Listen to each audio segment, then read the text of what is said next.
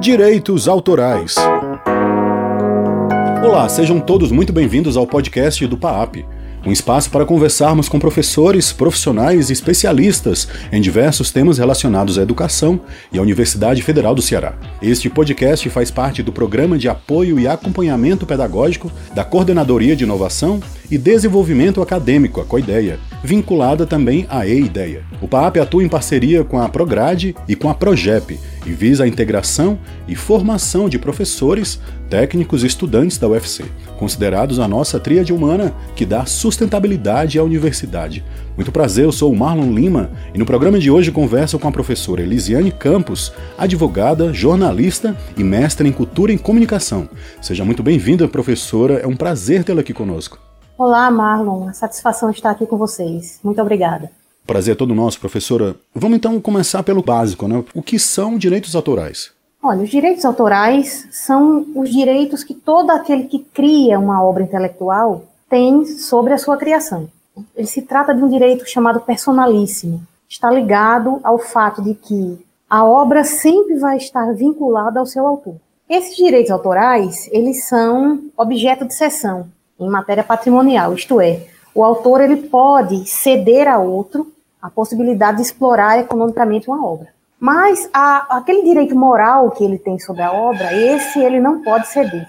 Né? E do que se trata o direito moral? É o que eu chamo de paternidade ou maternidade. Uhum. Né? Assim como o pai e a mãe não podem renunciar né, à paternidade e à maternidade de seu filho, o autor não pode renunciar ao direito moral que ele tem sobre a sua obra. Então, sendo ele o criador da obra, seu nome estará sempre vinculado a ela. Né? Por mais que o tempo passe, mesmo após a morte, esse nome sempre estará ligado. Então, né, é por isso que, por exemplo, temos Dom Casmurro, que foi escrito por Machado de Assis, né, uhum. que já morreu há muitos anos, mas continua sendo, o pai de Dom Casmurro continua sendo Machado de Assis, e assim sempre será. Porque o direito moral que ele tem sobre aquela obra é irrenunciável. Né? Ele não pode ceder a ninguém. Enquanto que o direito patrimonial, sim, ele pode negociar, né? A exploração econômica ele pode ceder a outra pessoa. Professora, a gente está falando então de é, uso de imagem, de som e de escrita. Tem, são esses direitos ou tem mais algum direito que a gente cede, os direitos autorais? Tem, tem mais. Né? Os direitos autorais eles são bem abrangentes. Eles são é, aplicáveis a toda forma de expressão artístico-intelectual. Então também se aplica a filmes, a vídeos, a áudios, a livros, pinturas, gravuras, esculturas, textos de toda espécie, a música e a, também a própria voz, né? Nossa, as nossas vozes aqui também são protegidas né, por esses direitos. Uhum. Então, é bem abrangente. O conceito de direito autoral, ele abrange toda forma de expressão artística e intelectual. Professor, uma dúvida muito comum é, na universidade, do, com os nossos professores, é se a gente deve solicitar também uma autorização de sessão de uso de imagem e som também a bolsistas. Como é que é? Sim, sempre, certo? Considerando que o, o, vínculo do bolsista com a universidade é um vínculo provisório, né, é diferentemente de um professor que é efetivo, toda a produção intelectual desse bolsista, se for ser utilizada né, pela universidade para divulgação, tem que ser autorizada, certo? Então, sempre é necessário que o bolsista autorize, ele ceda o uso da imagem, o uso do som, o uso do texto escrito que ele produziu para a utilização da universidade. Né? Então, ele sempre tem que fazer um termozinho de autorização, né, cedendo o uso dessa obra para que a universidade possa explorá-la, seja através da divulgação, seja através da impressão, enfim, por qualquer suporte. Independente, então, do vínculo. Então, por exemplo, eu, eu trabalho para a universidade, então, mesmo que eu faça um trabalho de, de som para a universidade, eu tenho ainda assim que autorizar esse som, mesmo que eu já seja vinculado à, à universidade. É isso, então? Sim, exatamente. A questão da exploração econômica dessa obra, se por acaso a universidade quisesse ganhar dinheiro com isso, aí seria um caso que, por exemplo, se a gente envolvesse a discussão sobre patentes. Uhum. Obviamente que se você é um, um servidor efetivo da universidade e você cria um produto, o direito sobre a patente desse produto também será partilhado com a universidade, pelo fato de que você, enquanto servidor daquela universidade, produziu aquele bem certo? Então a, a universidade também tem uma contrapartida financeira nisso aí. Só que quando a gente fala sobre os direitos de uso de uma imagem, de um texto, etc., de uma forma mais abrangente, inclusive incluindo bolsistas que não são servidores efetivos, a gente tem sim que providenciar um termo de sessão, ok? Já que, enfim, é, é, eu estou produzindo ali para que a universidade, que é o outro, né, é uma outra instituição, faça uso do meu material. Se fosse eu, enquanto pessoa física, fazendo uso da minha própria obra, não, não seria necessário. Mas a partir do momento que eu cedo para outra pessoa, para outra instituição, uhum. aí sim vai ser necessária a autorização. Professor, então, um professor da universidade, é, ele mesmo faz as suas videoaulas. Então, nesse documento, já que eles mesmos vão elaborar, produzir, gravar o material, eles precisam então de uma autorização também, é isso? Isso. A partir do momento que eu disponibilizo uma videoaula ou eu disponibilizo um, um material que eu escrevi, alguma produção intelectual, para o uso do outro e a exploração econômica do outro, eu, e mesmo enquanto professor, eu vou precisar fazer essa sessão, certo? Só que, se o uso for é, com finalidade educativa e não de exploração econômica, o ah. professor não vai precisar ceder. Mas o bolsista, sim pelo fato do bolsista não ser vinculado à universidade, o vínculo dele ser um vínculo provisório, digamos assim. Então, nesse caso, mesmo havendo um uso que não tem finalidade financeira, exploração econômica, e sim uma finalidade educativa, é o bom é resguardar-se, né? Então, providenciar para que esse bolsista faça um termo de sessão cedendo o uso sobre aquela obra, e aí a gente pode pensar se esse uso vai ser definitivo ou provisório, mas cedendo né, ao uso sobre essa obra para que seja explorada pela universidade, mesmo que não com fins econômicos. A gente falou da universidade, mas então se for para uma empresa, aí sim precisaria de um documento, porque não seria com um intuito de, é, educativo, né? Seria para comércio, certamente, né?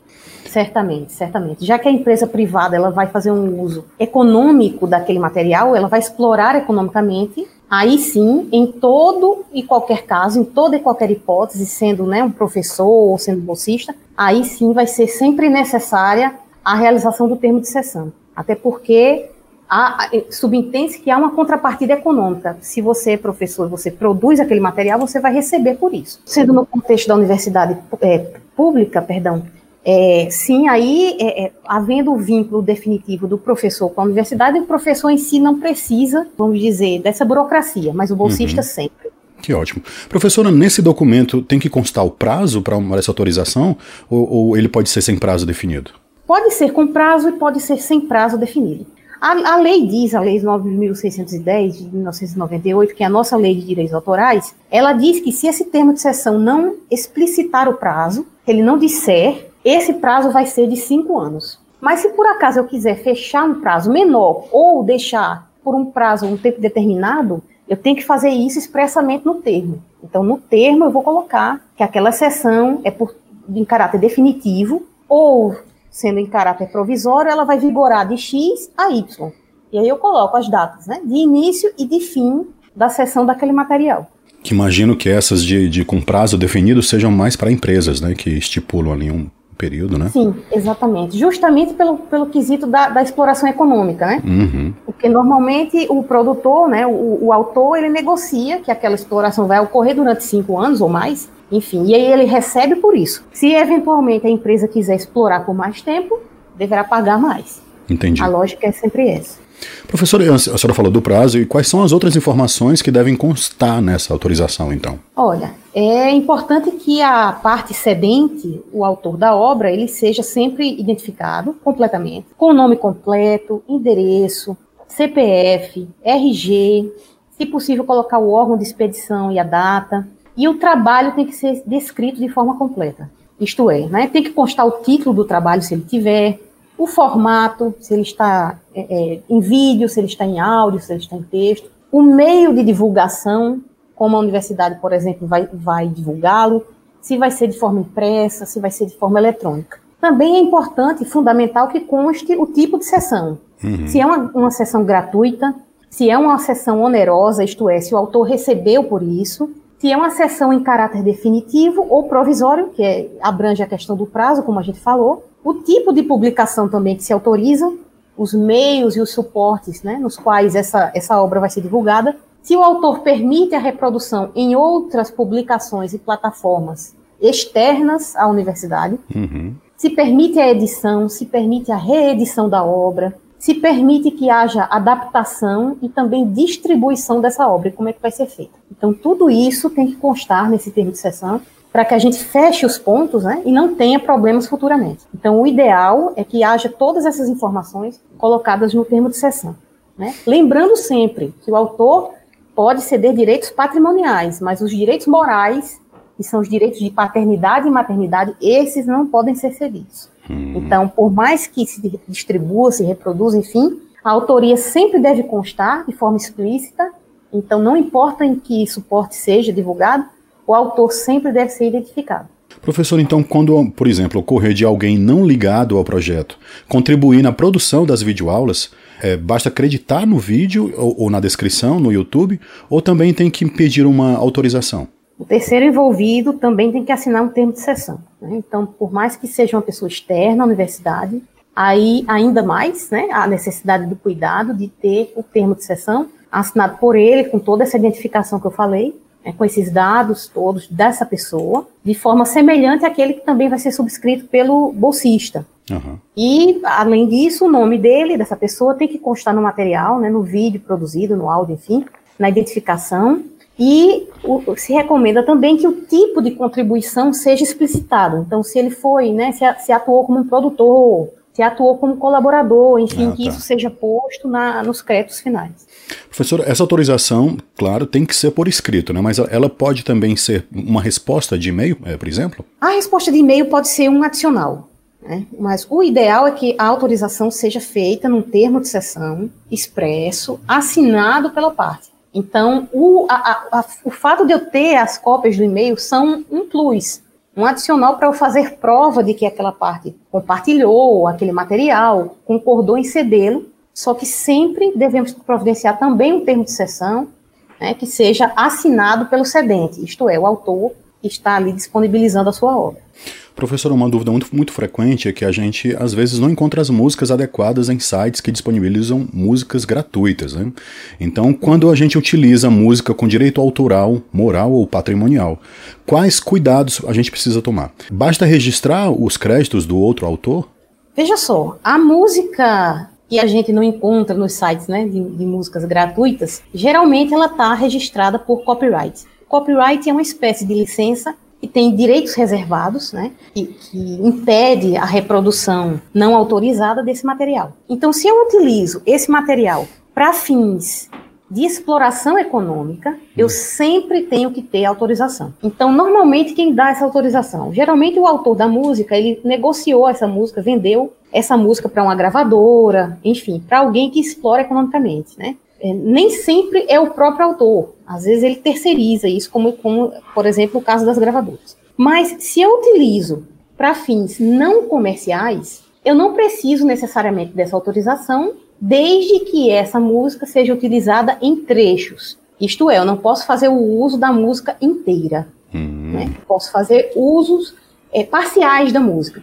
Nesses usos parciais, sendo para fins educativos ou não comerciais, eu posso fazer sem a necessidade de autorização da gravadora ou do autor. Mas, sendo para uso comercial, sim, sempre, sempre terei a necessidade de autorização. Se o uso não tiver fins comerciais, né, se ele tiver um caráter científico, educativo, e sendo utilizado somente um trecho, basta colocar nos créditos do trabalho a menção a obra e a autoria. Então, por exemplo, vamos dizer que eu utilizei uma música de Caetano Veloso. Uhum. Né? E aí eu vou citar que a música, o título da música, é, e aí vou citar é, na sequência o autor, o autor Caetano Veloso. Né? Uhum. Se tiver, se por exemplo for uma música com, de autoria de Caetano Veloso, mas de interpretação por outro artista, eu tenho que colocar que o autor é Caetano, mas o intérprete é o outro. Né? E aí eu coloco o nome do intérprete. Lembrando sempre, Marlon, que as paródias né? Se eu quiser parodiar, por exemplo, uma música, Sim. eu posso fazê-la. Né? Posso fazê-la. A paródia ela tem um, um, um, caráter livre. Eu posso fazer uma paráfrase, posso fazer uma paródia, desde que essa paródia não seja uma reprodução tal e qual da obra original e nem implique em descrédito, né? Tanto da obra original quanto de seu autor. Então, a, a realização da paródia é livre. Né? Então, dessa forma, se o professor, né, se o bolsista quer fazer uma paródia, enfim, no seu vídeo, no seu áudio, pode fazer, desde que não caia em nenhuma dessas hipóteses que eu falei, que seria, né, a, a, reprodução tal e qual da obra original, nem implicar em descrédito do autor nem de sua obra. Professor, então muito bom saber que está muito liberado para a educação, né? Que a gente pode usar nas nossas aulas, pode usar nos nossos vídeos, é isso então, né? Exatamente, exatamente. Tendo finalidade educativa científica, né? A gente pode, a gente tem uma margem de liberdade bem maior. Então, isso favorece o professor, favorece o bolsista, favorece todo aquele que está no contexto acadêmico. Professora, quando um bolsista, então, utilizar uma música de sua autoria, precisamos tomar algum cuidado além de informar a sua autoria? Sim, veja só.